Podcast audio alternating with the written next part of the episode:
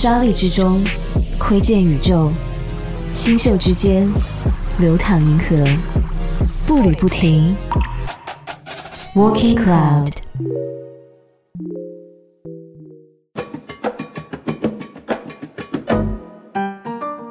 好，我是 icy，欢迎收听 Walking Cloud，这里是由 Milky Journey 呈现的旅行音乐电台。本期跟我们分享旅行故事和灵感歌单的嘉宾是来自品乐侍酒学院总经理、人间酒暖清酒吧的主理人 Kobe。接下来，我们将通过他的旅行故事来开启寻酒之旅。Hello Hello，大家好，我是 Kobe。我现在从事的工作的话，跟酒类相关。我现在在品乐侍酒学院担任整个学院的负责人职务。相关的具体工作的话，就是跟各种各样的酒水打交道，当然是以传授相关的酒类知识为主，所以也会有很多机会跟来自各行各业的朋友一块儿去探讨吃吃喝喝的一些心得。所以总的来讲，还是一个比较有趣。同时也可以结交很多朋友的一个工作吧。如果说有一份工作能让你边赚钱边旅行，你是不是羡慕的要死？而 Kobe 的常态就是这个样子。我们去的地方大多数都是这个葡萄酒的产区或者一些清酒的产区，总离不开品尝酒的。那你品尝酒也不能光喝嘛，所以也会有吃的。所以整体来讲，大多数都以吃吃喝喝伴随整个旅行过程。这样听起来好像蛮吸引人的。科比说，最令他印象深刻的旅行就是他的蜜月之旅，去到了毛里求斯。我们先来听听看林俊杰的这首《因你而在》，因为这首歌就出现在了他们的婚礼之上，从而开启浪漫的毛里求斯甜蜜之旅。我为你心跳，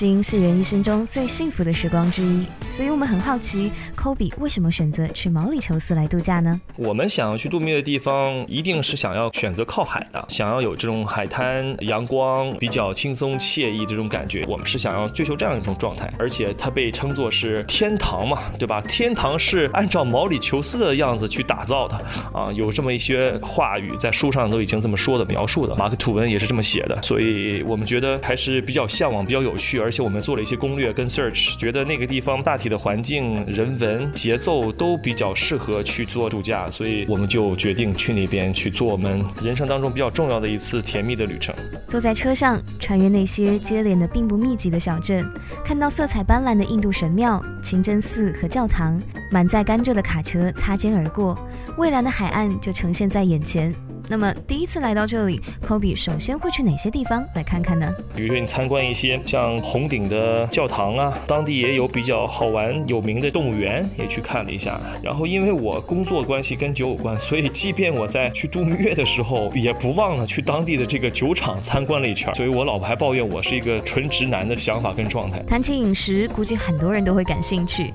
因为香料是毛里求斯不得不提到的特色。那由于岛上有百分之六十以上都是印度。后后裔咖喱在当地人的餐饮当中就扮演了很重要的角色，所以不知道中国味的 Kobe 能不能吃得习惯。也有一些需要去吐槽的，当地实在是对我而言没有什么好吃的东西啊。在那个地方呢，基本上你在路边是看不到什么小吃的，几乎没有。然后你去到的一些店呢，都是以一些印度式的咖喱为主的，或者是有些 barbecue 为主的一些食材。所以这个在整个的这个蜜月期间阶段，除了你在酒店吃之外，外啊，你自己要出去游玩的时候想吃点东西，其实每次对我来说都比较头疼。旅行接近尾声的时候，我们从我们的行李箱当中掏出了早有预备的啊两盒康师傅牛肉面，打了一下牙祭啊，感觉又找到了一些中国味蕾。玩到最后还得问一句，这一趟和老婆一起的蜜月之旅，有没有一些浪漫的事情和故事会让你印象深刻呢？浪漫的事情就是在沙滩再求一次婚嘛，把这个誓言话语重新再。再说一遍。然后紧接着晚上订了一个沙滩的烛光晚餐，对我来说，我觉得还是比较浪漫、比较温馨的。而且整个烛光晚餐的过程伴随着海浪，两个人坐在沙滩上点着烛光，再吃一顿这个龙虾大餐，确实我觉得也印象至深。我们两个人也是稍微盛装打扮了一下，所以算是整个蜜月十足仪式感的一个小小高潮吧。I would bet my life like I bet my heart that you were the one, baby. I've never been so sure of anything before. It's driving my heart crazy. I can't hold out, I can't hold back now like I've done before. Darling, look at me. I've fallen like a fool for you. And darling, can't you see? I'd do anything you want me to. I tell myself I'm in too deep, then I fall a little farther every time you look at me. 结束浪漫的毛里求斯之旅，我们要跟着 Kobe 进入他的工作状态了。这一站是西班牙，拥有全世界最大葡萄种植面积，千年的种植和酿造历史在这里沉淀。接下来，我们要跟着 Kobe 去到西班牙葡萄酒最知名也最有标志性的产区里奥哈。注意听哦，干货满满。中国作为葡萄酒的这个生产国，等于说是后起之秀啊。我们做葡萄酒酿造和种植来讲的历史其实比较短，但里欧哈已经是很久了，所以它在欧洲版图上算是在旧世界的分类当中，所以已经有几百年的历史了。我们中国可能顶多也就一百多年、两百年不到的历史，所以差别还是很明显。但是从两个大体风格上来讲的话，里欧哈是具有超级性价的，而且整体的酒的话是比较甜美啊，果香浓郁，平衡度较好，是因为它在大部分的情况下都在酒庄将葡萄酒已经经过适当的陈年，当它出厂的时候，这个酒大部分的状态其实已经相当适合饮用了。换句话说，也就是从里欧哈买到的葡萄酒，你不需要花太长的时间在家里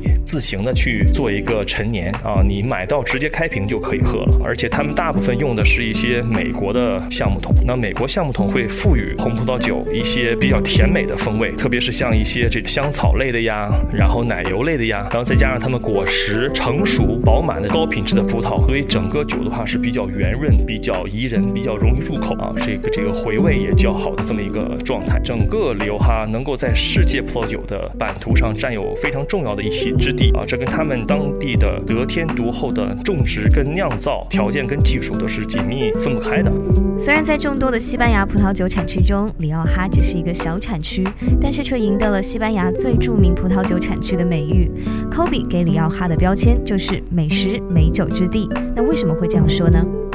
当地非常有名的一个镇啊，叫 Longolonio。这基本上，如果大家去里欧哈呃出游，如果你不是住在这个酒庄安排的酒店的话，或者住在酒庄的话，你大部分的情况都会住在 Longolonio 这个小镇啊。所以这个小镇就是一个中心，它有非常著名的美食小巷啊。这条巷子从开始到结束，两边都是各种各样的这种小吃，所以我们就穿行于这种小巷当中，每一家都进去点点小吃的，再喝一点不同的酒，所以整个状态，我觉觉得就对于爱吃爱喝的人，这是一个非常非常幸福的这个过程。如果大家有机会去到龙格廖那小镇，一定要试试他们街边小店里面做的这个蘑菇，特别的鲜美，基本上就是当地白蘑菇三个穿成一小串，然后上面呢放上各种的一些可能会以蒜为主的一些调汁啊，然后里边会有一些鲜虾在里边，然后再加一个法棍切片做的底，然后这个出锅之后给到你是一个怎么讲热气腾腾、很鲜甜、很鲜美的一个状态，所以你咬上一口满口流汁，然后再配上当地的一些白葡萄酒，简直是超级棒。除此之外，还有半风干状态的五花肉，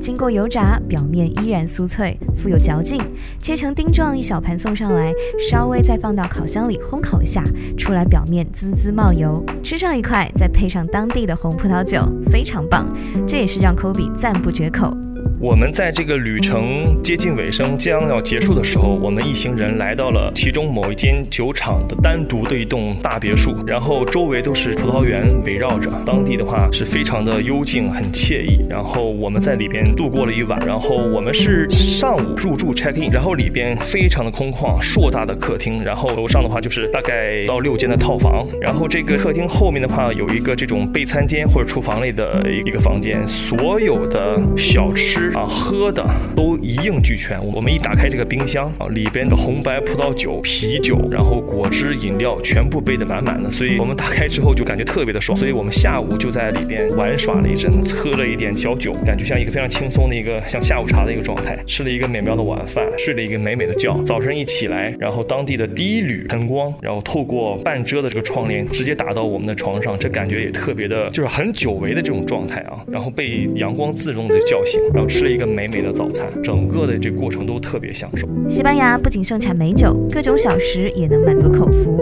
在这个充满创意的国度，极富魅力和感染力，让每一个来到这儿的人都被深深吸引。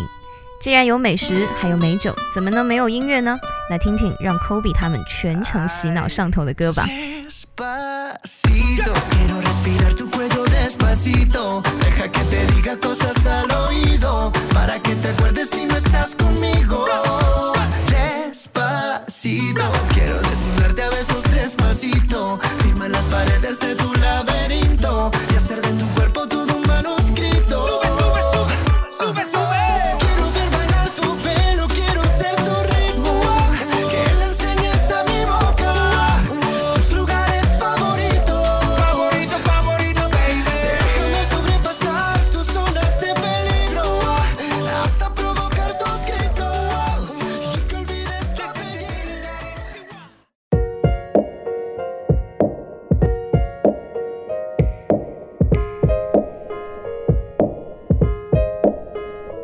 前几期的节目里，我们时常都会听到大家提到去日本的经历，而最后这一站，Kobe 会继续带着他专业酒业从业者的身份去探寻京都的魅力。这次去京都的话也一样，因为我要去那边参加一个日本酒的一个考试，先去到那边考试，然后随后多待了几天，去了一下京都，是这么一个一个原因。当然，京都的话是我一直就想要去的，因为那边的话保留非常完整的这种文化古迹吧，当然都是从唐宋年民间由我们国内的文化传输过去的，所以我也非常期待，就是想去那边真的走一走、看一看啊，当地几百年以前的历史建筑保留至今大概是一个什么样子一个一个状态。且那边京都其实也是非常有名的清酒的产地，也会有很多的一些瓷器的，比如说像清水烧都在那边，很多一些好奇的点啊，促使我去到那边好好的去观光游览一下。日本是 Kobe 会因为工作学习时常要去到的国家，每一次去都会获得不同的感受，尤其是日本和上海很不一样的生活节奏。对我而言，我的感觉是节奏很慢的。啊，因为我的工作地是在上海，上海是一个节奏非常快的一个地方，所以去到京都的话，我漫步在小路上或者大街上，其实对我第一感觉就是它节奏比较的缓慢，从行人走路的节奏，然后人口的密集程度，还有就是说你上下的这种电梯的节，还有就是因为它大部分的一些人群都是旅游观光客，还根据可能我当时去的这个季节有关系，我去的可能是在冬季的时候，所以它不是一个纯旅游的一个旺季，所以整个城市给我的感觉都是节奏相缓慢的，特别是跟上海去比较，所以我一融入到那边的时候，其实我个人比较的享受的，比较享受，你可以真的放缓自己，这样的话，其实你会有更多的精力，你会有更多的时间去观察、去感受周围的一切。边工作边旅行的状态让 Kobe 是窃喜的，忙里偷闲，把工作兼顾，还留一些闲散的时间让自己放松一下，感受旅行目的地当地的人文和风景，还有美食。虽然不是完全的自由行，活动也会受到些许限制，但是被安排的行程也会增添许多亮点跟惊喜。每做完一期 Walking Cloud，听完大家的故事，想要出发的电量又会被充满一格。等到时机成熟，我们就出发吧。我是 icy，下期节目再见。不思議な恋を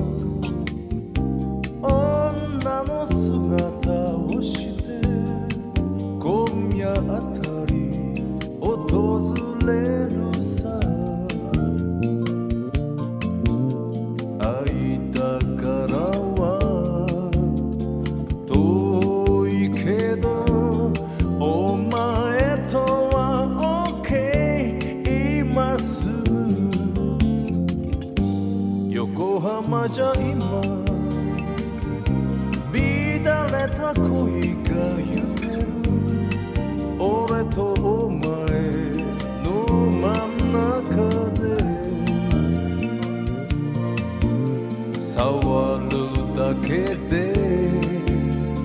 感じちゃう